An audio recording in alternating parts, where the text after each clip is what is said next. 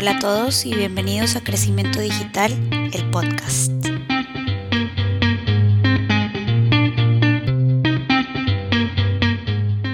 Bueno, pues, pues hemos venido platicando como que nos ha faltado ponerle un, un nombre, siento, a, a lo que engloba. No, no me gusta a mí cuando hablamos del flywheel, como que siento que queda demasiado ambiguo y es un término muy de HubSpot, este, pero creo que es algo que nosotros hemos eh, adoptado y hemos hecho desde hace tiempo de, de conectar las partes de marketing y ventas con customer service. Esto era, pues ahorita es el full funnel marketing.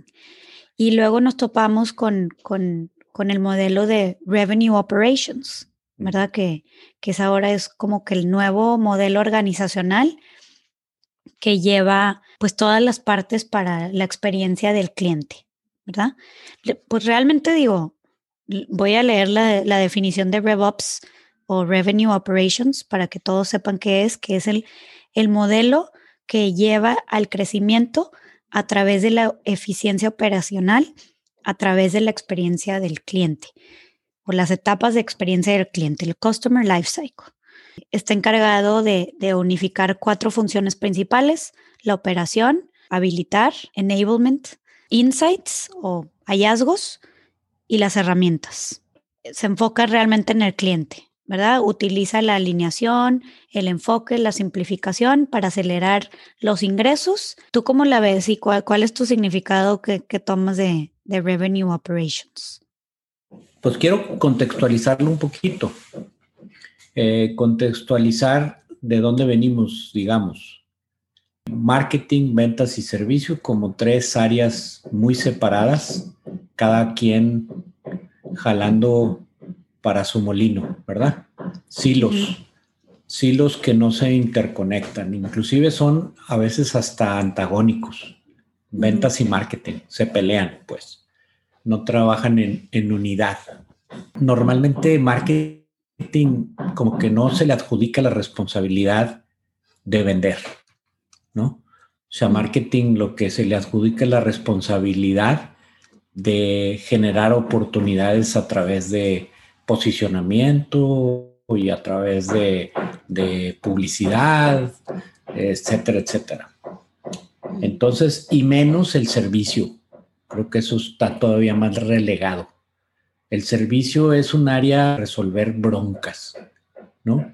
O sea, es un área aparte eh, muy, reactiva. Muy, muy, reactiva y poco atractiva, inclusive muy poco aspiracional para alguien. Ay, qué padre, voy a trabajar en servicio al cliente, donde, donde pues te hablan, lo hablas por teléfono quejándose este, en el peor momento porque está reaccionando ante una situación. Y bueno, pues ahí hay 20 mil ejemplos.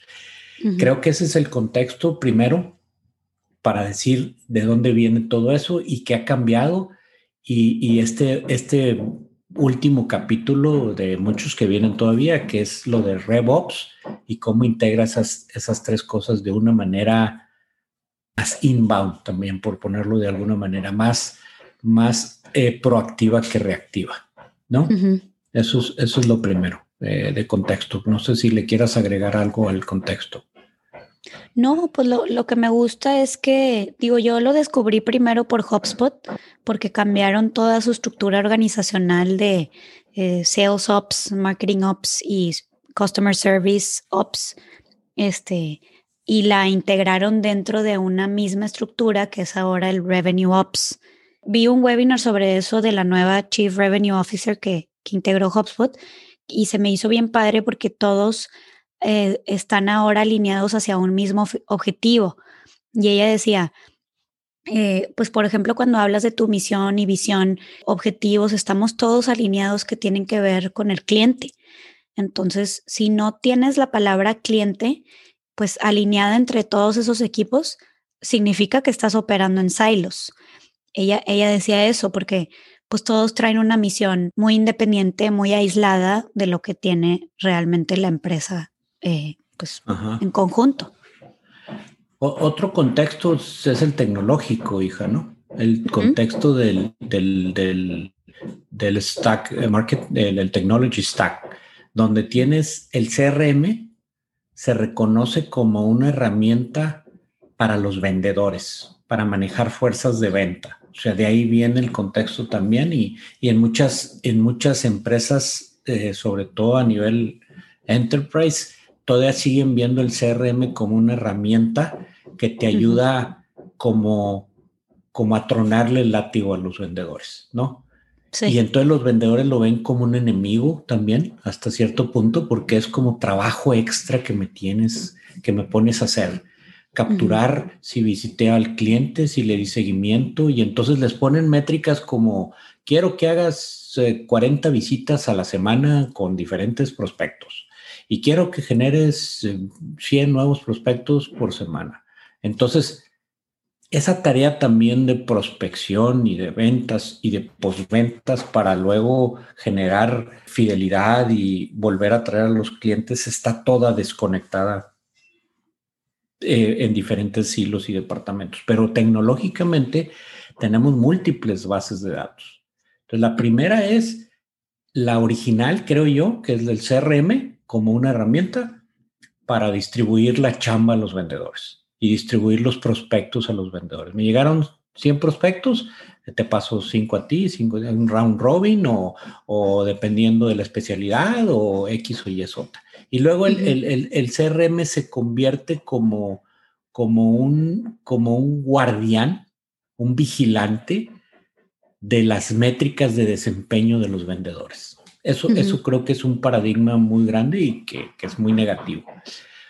Por otro lado, Customer Services, híjole, ahí, qué bárbaro. Podemos hablar años y, todo nos ha tocado vivir en su momento, hablarle a la empresa de cable que te conecta o de internet o de esto y lo otro para quejarte o porque te metiste en un paquete, me acaba de pasar, este, me quería bajar a uno y me dijeron que tengo un contrato de 12 meses que lo tengo que cumplir y le digo, pero sabes que no estoy satisfecho con lo que me estás dando, me quiero salir y quiero un paquete más pequeño.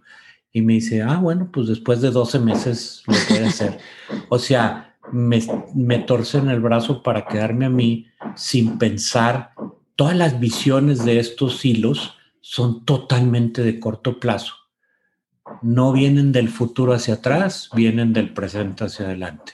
O sea, ¿cómo hago para maximizar el que aunque sea fuerzas, se quede mi cliente conmigo? híjole, no, entonces el tema de CRM es para la parte de Customer Service. ¿Y qué es lo que vemos como servicio al cliente? Un call center. Ese es el, el, ¿cómo se llama? La definición de Customer Service es, es, es un lugar para recibir quejas.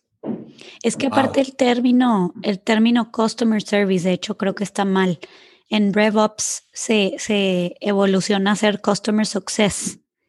Este, porque sí, pues sí está muy mal utilizado. Como el término, pues fuerza de ventas, customer service igual tiene sus, sus malas connotaciones y, y, y cómo, lo, cómo lo han cambiado en, en el modelo de RevOps, creo que hace que entiendas sobre todo cómo cada una de esas áreas que ahorita operan en silos realmente se involucran en cada una de las partes de, de pues del RevOps en, en general. O sea, por ejemplo, marketing, pues no solo trae nuevos negocios. Marketing es el que se encarga de hacer el upsell y el cross-sell y, asegurar que haya una buena experiencia del cliente en cuanto a lo que les comunicas y cómo llega esa información a tus clientes. Entonces, aunque no quieras verlo así, pues marketing no está solo enfocado en la parte de, generar prospectos, sino en la parte de cerrarlos, tener relación con tu cliente, mejorarlas y, ahí es donde se vuelven muy borrosas esas líneas entre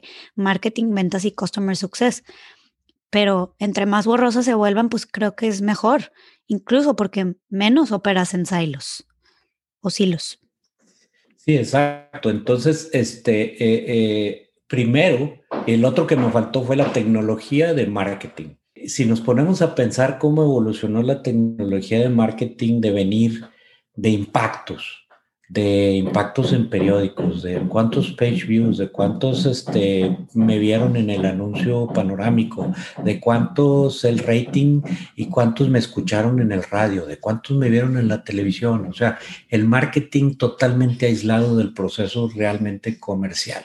Entonces, cuando hablamos inclusive de CRM, uno piensa Customer Relation Manager, ¿sí? Y entonces que los que no son customer, entonces no caen en el CRM. Entonces el concepto de, marketing de, de, prospectación de aquellos que no son clientes, pero que algún día pueden llegar a ser clientes, eso es, eso es yo creo que la gran, pero gran innovación de los últimos años en cuanto al inbound marketing, por ejemplo, y en cuanto a la creación de comunidades sin venderles. Porque esperando que ellos te compren algún día, ¿verdad? En lugar de venderles, que te compren, darles el espacio para que ellos decidan porque ya se ganaron, ya te ganaste, perdón, su confianza y entonces digan, ah, pues le voy a comprar porque con él estoy acostumbrado a, a tener una relación dentro de su comunidad, de su contenido de valor. Entonces, son diferentes tecnologías que venían como que hacer las cosas de una manera digital, este, cuando antes se hacían de una manera tradicional. Entonces, ¿cómo digitalizo los impactos en el marketing?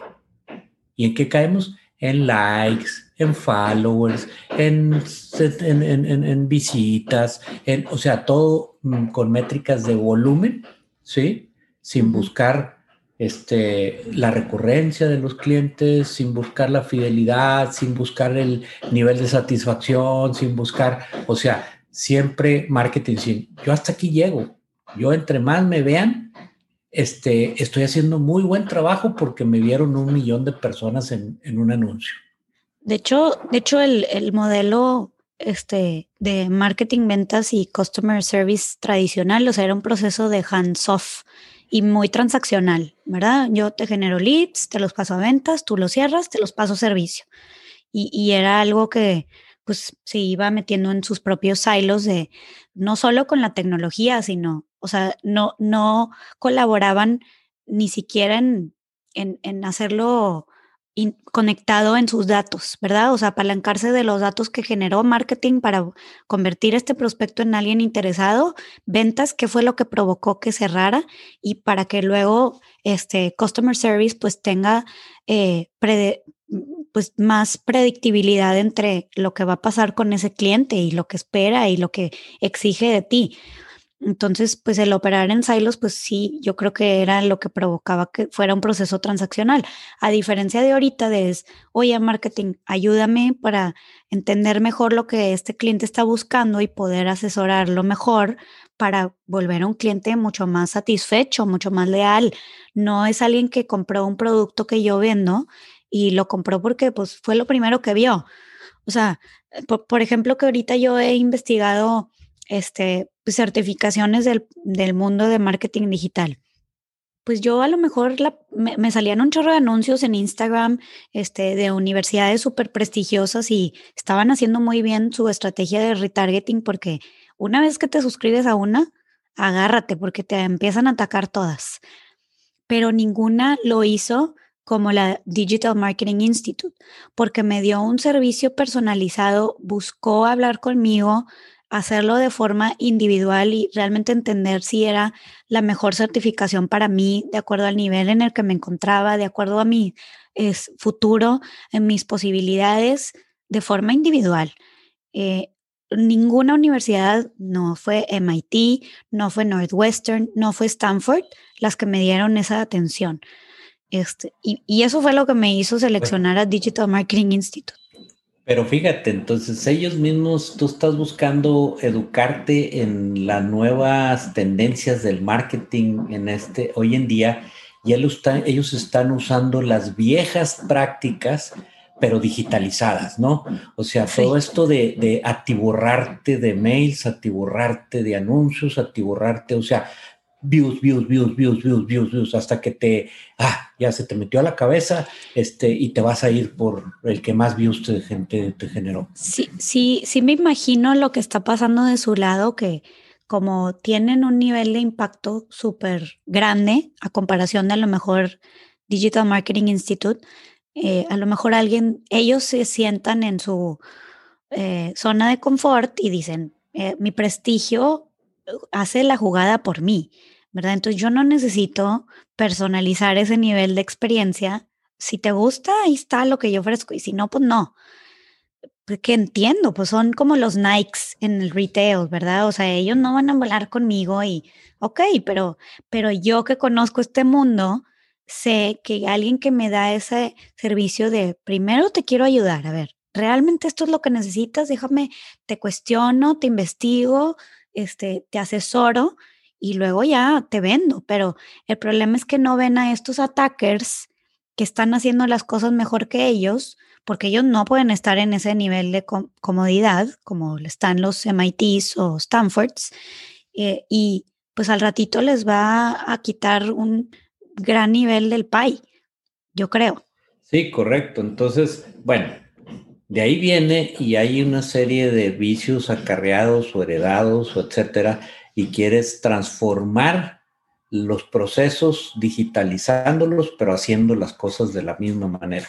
¿Ok? Nada más que ahora digitalizados. Entonces, si antes eran invasivos, si antes eran molestos, ahora son 10 veces más invasivos y 10 veces más molestos porque tenemos la tecnología para poder ser más invasivos y más molestos.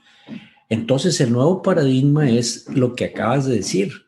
Estos attackers que entienden que lo que tienen que es filtrar de todas las masas aquellas personas como tú que realmente tienen un interés en educarse y que quieren hablar contigo y que quieren inclusive antes de hablar contigo ponerte en sus páginas y en sus plataformas y en sus activos toda la información que tú tienes duda y que te quieres resolver antes de tomar una decisión y los otros no, es en base a puros anuncios, puros push, push, push, push, push, en lugar de, de hablarte de por qué y, resolverte las inquietudes y tus, y, tus, y tus dolores y tus, y si yo me voy a gastar 5, 10 mil 15 mil dólares o lo que sea en una preparación y, y, me voy a educar mejor, este, y, traes, obviamente te afecta el decir, híjole, qué padre en Harvard, qué padre en Wharton, qué padre en Stanford.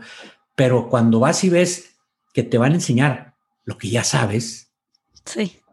este, lo básico, y, y aparte ellos lo están aplicando mal, ellos no están siendo novedosos, dices, ¿cómo? Estoy mal, ¿verdad? Entonces mejor voy acá con estos, con los, con los attackers, no con los incumbents, sino con los attackers que realmente me quieren entender y que desarrollaron un plan para darme una oferta que me, que me ayude a evolucionar y a entender cosas mejores, ¿verdad? Sí, sobre todo porque ya el nuevo consumidor, que todo mundo sabe esto, pero nadie hace nada al respecto sobre esto, que el nuevo consumidor sí quiere ese nivel de atención y de servicio. O sea, ¿por qué la parte de servicio está tan overrated? Si es algo tan importante hoy en día para las exigencias del consumidor moderno, que, que busca esa personalización, ese tacto, ese acercamiento, que no lo tienen las grandes empresas por su zona de confort y que al ratito les va a perjudicar porque ellos se encuentran tan cómodos ahí porque ya traen, este, pues a lo mejor sus clientes muy leales desde hace tiempo, que ya están en otra generación, pero el día de mañana que dependan de, pues generar nuevos negocios con un perfil de consumidor completamente diferente, con necesidades y exigencias completamente diferentes, pues no, no. Yo lo que quería es, es decir dos cosas que he encontrado. Hoy por hoy marketing abarca prospectación, ventas y servicio. O sea, hay marketing para las tres cosas. Y las tres cosas son parte de generar un revenue, ¿verdad? Es el RevOps. En lugar de, ya no, y ni siquiera, ¿por qué no le pusieron Sales Ops en lugar de RevOps? Porque Sales como que trae una implicación, una connotación de empujar, Vender significa, este, ¿cómo te diré? Convencer o disuadir al, al otro que compre algo que, que, tal vez que ni siquiera quiere o no necesita o no le sirve. Eso es vender. Un buen vendedor es alguien que te vende inclusive lo que no necesitas. Eh, eh, entonces, por eso le, yo creo que se, se apartan ahora de decir, no, estamos buscando revenue, pero revenue a través de no de vender, sino de, de, dejar comprar, ¿verdad? De, de, habilitar la compra. Entonces, yo creo que primero que nada, en todas estas tres partes de que hemos estado hablando mucho, hay marketing. Y eso ahorita platicamos. Que todo necesitamos unificarlo en la menor cantidad de sistemas y de bases de datos para no estar teniendo que perder la visualización de todo y entonces encontrar herramientas que nos unifiquen, no que nos, que nos separen, aunque se interconecten, porque luego a veces tiene la parte de generación de prospectos una interfase muy diferente a la del otro que está vendiendo y el otro que está sirviendo, en lugar de que todos sean pues con la misma interfase y la misma user experience, etcétera, etcétera, usabilidad y, y, las prácticas, etcétera. Entonces, eso es un gran tema tecnológico por un lado, pero también yo creo que la parte de estructura organizacional, de, de, unificar estas tres cosas y de que alguien esté sincronizando las tareas que hace uno con otro y con otro y que estén todas trabajando en conjunto sí en un flywheel o en una o en una herramienta interconectada, no separada, que sean engranajes de un solo proceso. Entonces, creo que esas son las dos capas, la capa tecnológica y la capa operacional o la, o la capa organizacional de puestos de trabajo y de gente que está trabajando, ¿verdad? Sí, de hecho, pues digo, volviendo a las cuatro grandes áreas del RevOps, que es operaciones, enablement o habilitadores, este, insights o datos y herramientas, tools.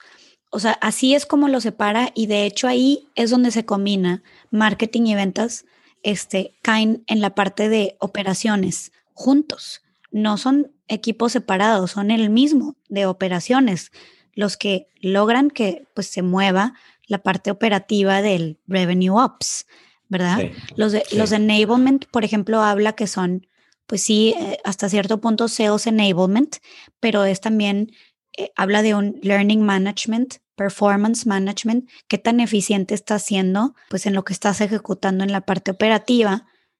Insights, estamos hablando de personas que están 100% dedicadas a analizar los datos como un analista, un data scientist, un desarrollador de bases de datos a lo mejor, y pues la parte de herramientas, que haya un system administrator, que, que haya una persona encargada de que pues esta integración a nivel tecnológica pues exista, ¿verdad? Para que todos nos podamos comunicar mejor.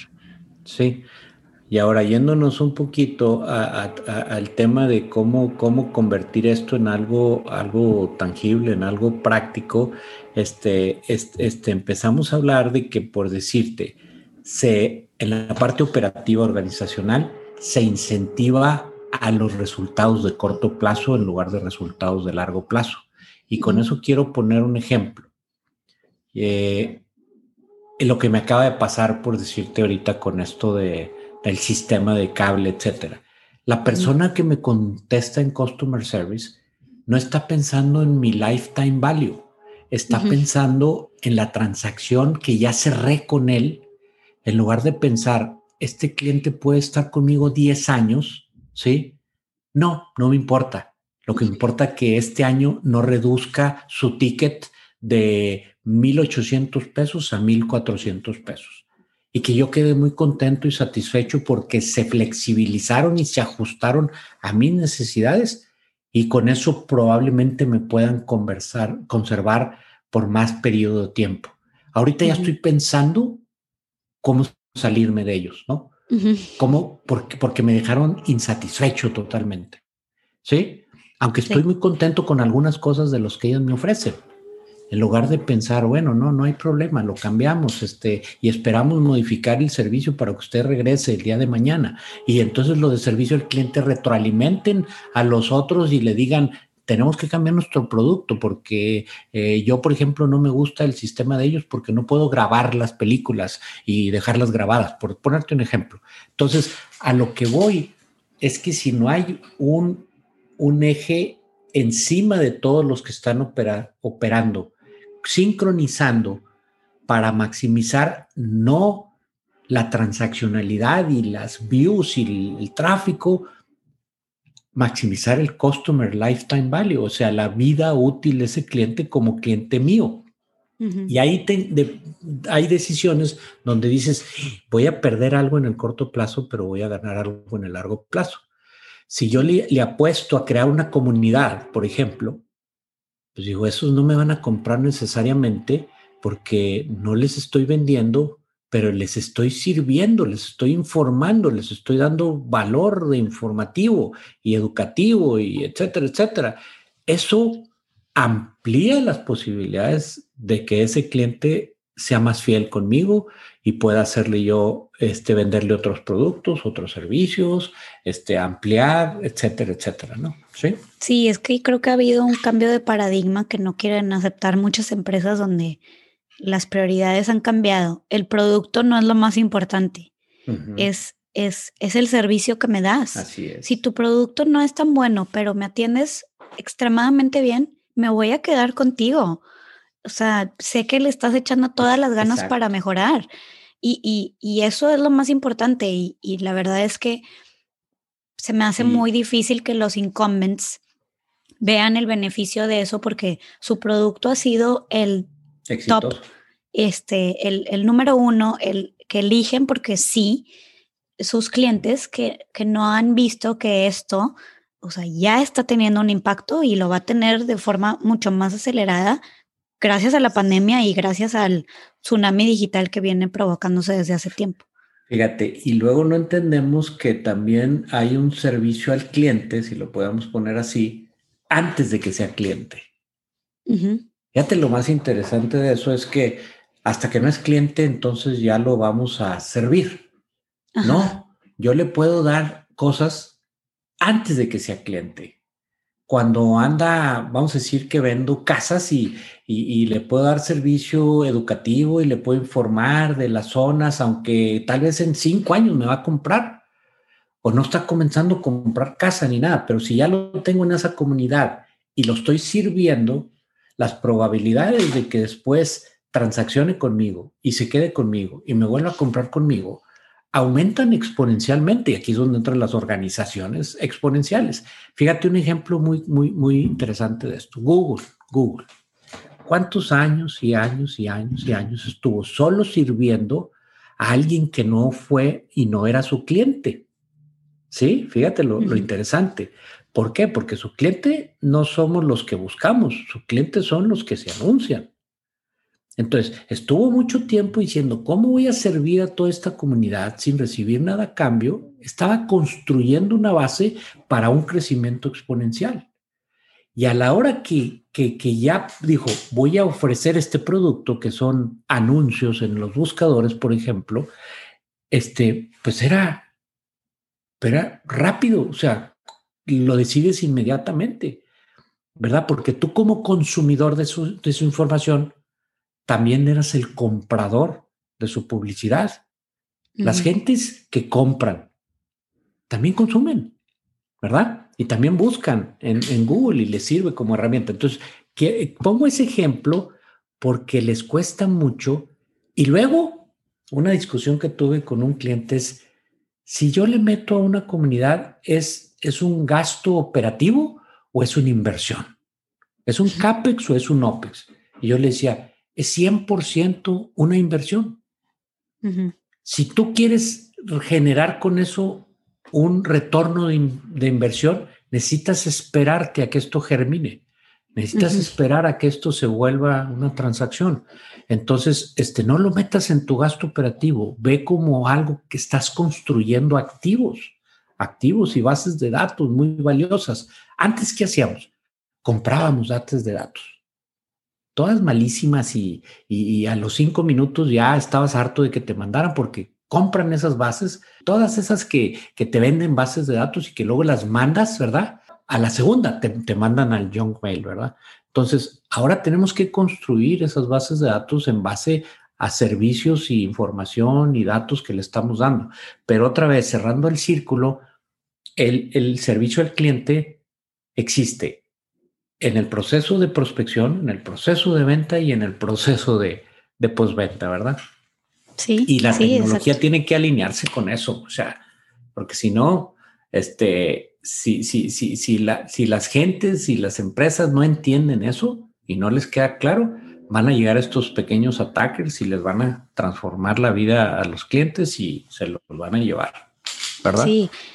Sí, es que desafortunadamente no podemos quedarnos con las personas que tradicionalmente han sido el vendedor o el de marketing o el de servicio al cliente porque muy este, rara vez se van a salir de, de, pues de ese cuadro en el que han vivido siempre y de cómo han operado anteriormente. Ellos, de hecho, siento que siempre tienen una percepción de, ay, pues se está aprovechando este prospecto de mí, me está tratando de extraer eh, lo más que pueda antes de comprarme. Eh, y, y, eso siempre va a tener la percepción alguien que pues eh, vivía en el mundo tradicional, a diferencia de alguien que, que conoce cómo funciona el consumidor moderno, conoce cómo funciona este nuevo modelo organizacional del Revenue Ops y dice, pues es que mi consumidor necesita extraerme todo lo que necesita para tomar una mejor decisión. Este, y a final de cuentas, si lo que yo le estoy dando es algo que le va a servir y, y yo lo voy a servir bien, aparte, no tiene por qué no funcionar. Y, y, es, imagínate, y se va a oír como un chiste. Si en una llamada con un prospecto, obviamente dependiendo del producto, pero imaginémonos, imaginémonos un producto o servicio que tiene un largo ciclo de venta, que normalmente toma, toma tiempo en, en que tomen la decisión de comprarte ese producto, uh -huh. está realmente en un proceso de investigación, analizando este, sus opciones, que se involucre un, eh, el de marketing, el de ventas y el de servicio en una llamada con él. Uh -huh, y, uh -huh. y, cada uno ofrezca lo que cada uno sabe mejor hacer. El de marketing diciéndole, pues, qué son, ¿verdad? ¿En qué lo van a ayudar? El de ventas diciéndole por qué tienen que escogerlos a ellos, cómo se comparan con sus competidores para que él pueda tomar la decisión de esa marca en específico. Y el de servicio, pues qué expectativas puede tener una vez que compre, qué van a recibir a cambio, qué significa el casarte con esa marca para eso, cuáles son los, lo, las garantías que me ofreces, cómo me vas a servir. Sí, sí, cómo vas a crecer tu oferta alineado con mis necesidades, o sea, eh, to, to, to, todos esos componentes que, que integran ahora sí un proceso. Y si no hay, si no hay un, un, un, un, manager, un director, un estratega encima de todo este proceso, que es el, precisamente el, el, el, RevOps, ¿verdad? O sea, que entran esas cuatro partes que tú hablas, hacer análisis, insights y, y, ejecutar y decir, oye, pues estamos alineando mal, por ejemplo, los vendedores al decirles que les vamos a dar una comisión por cada nueva cuenta que generen, ¿verdad? O uh -huh. sea, es, ese, ese no debe ser el incentivo. O sea, ¿por qué? Porque entonces entran las tres cosas que hemos hablado de la fórmula de la ecuación, ¿no? Si estás vendiendo bien, estás, perdón, prospectando bien, seguramente tienes un buen authority score. ¿Por qué? Porque estás informando bien, porque eres de los que mejor información tienes que provee a la comunidad de los temas relacionados con lo que haces tú. Y luego, segundo, si estás haciendo las cosas bien en el proceso de ventas y de decirle al cliente tus pros y tus contras y ayudarlo en ese proceso a tomarse una decisión racional, entonces estás aumentando tu radio de conversión. Y por último, si estás sirviendo bien y si, y si generas esa lealtad y si haces que tu cliente se vuelva un promotor tuyo porque está muy contento con tu servicio, ¿verdad? Entonces, eh, que generas un, un, un, un score un Net Promoter Score, un, un, una evaluación de satisfacción de tu cliente alta, entonces completaste la fórmula, ¿verdad? O sea, pero sin desligarse una cosa de la otra, no puedes, es decir, este va a ser por su lado el Authority Score, este por su lado va a ser el Conversion Rate y este por su lado va a ser el Net Promoter Score.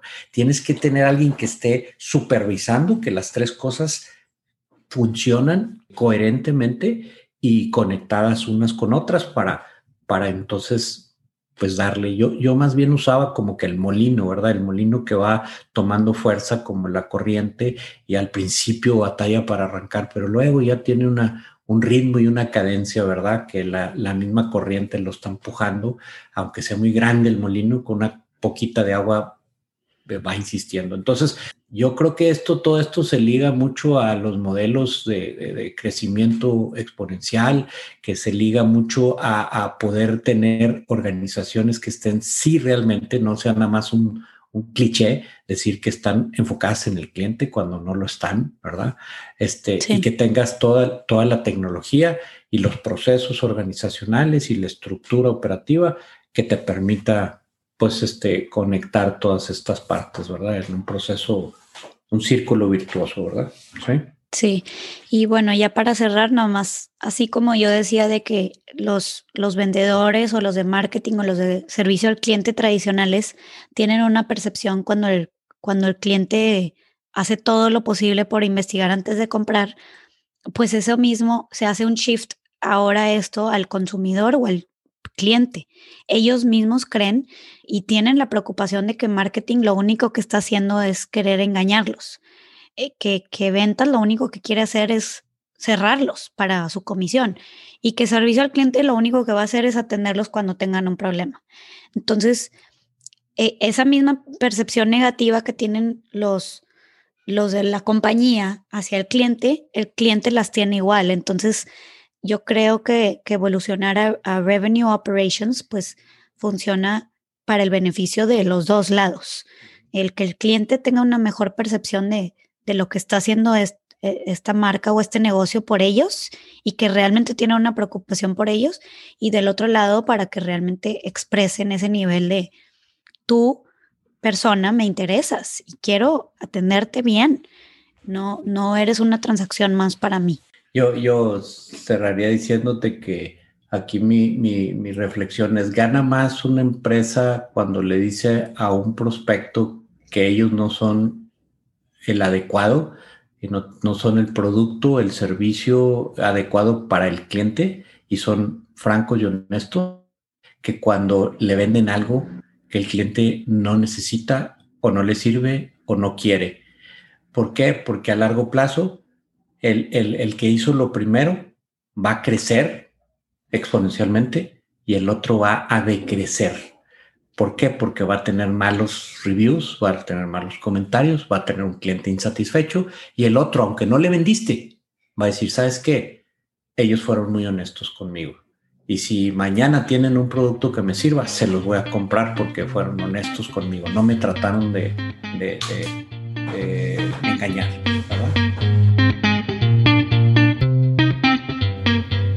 A todos por escucharnos. No olviden suscribirse y enviarnos sus comentarios. Hasta el próximo episodio.